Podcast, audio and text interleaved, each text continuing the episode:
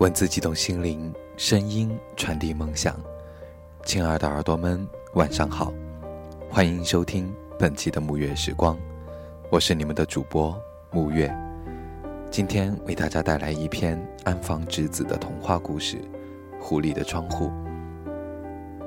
一般的童话都是有个美丽的结尾的，但是这篇童话读完后，心里却会感觉有个疙瘩。我想，应该是和文章中的我一样，对美好事物的转瞬即逝感到悲伤吧。如果您喜欢我们的声音，欢迎您在微博上月光抚育网络电台，或者在微信公众平台查找“城里月光”，便可找到我们。欢迎您积极投稿哦。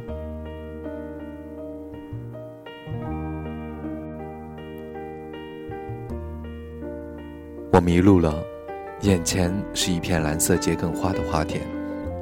我在一头白色狐狸后面紧追不放，忽然我被它甩掉了，像是看丢了白天的月亮。身后传来招呼声，一个围着围裙的小店员站在一家挂着“印染桔梗”招牌的店铺门口。我一看就明白了，他就是那头小白狐狸变的。我给您染染手指头吧，狐狸说着，用四根染蓝的手指组成了一个菱形的窗户，然后夹到我眼前，快乐地说：“您往里瞅瞅吧，在小窗户里能看到一头美丽的狐狸妈妈，这是我的妈妈，很早以前，啪的挨了一下，是枪吧？”我问。小狐狸点点头，又接着说。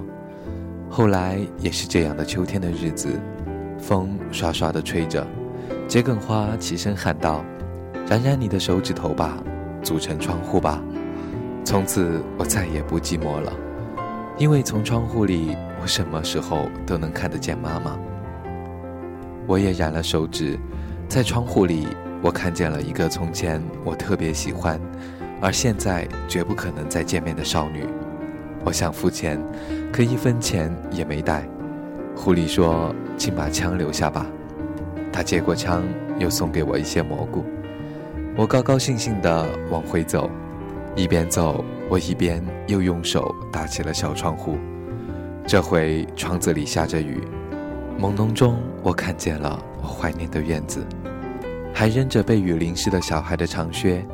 妈妈就要来捡了，家里点着灯。传出两个孩子的笑声，一个是我的，一个是死去的妹妹的声音。我放下手，我太悲哀了。那院子早就没有了，被火烧掉了。我想我要永远珍惜这手指头。可我回家干的第一件事就是洗手。一切都完了，我一连好几天都在林子里徘徊。但没有出现那片桔梗花田，我再也没有看见那头小狐狸。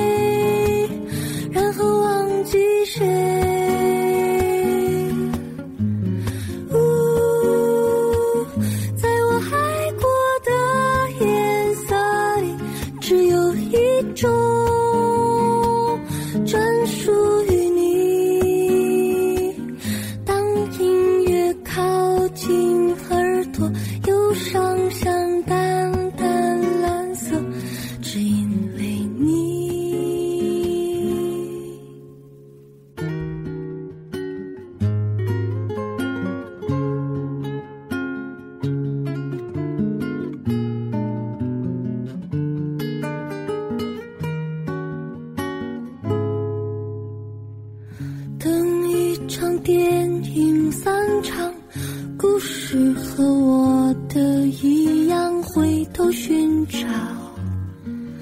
方向。夜黑黑白的星光，月色下谁在歌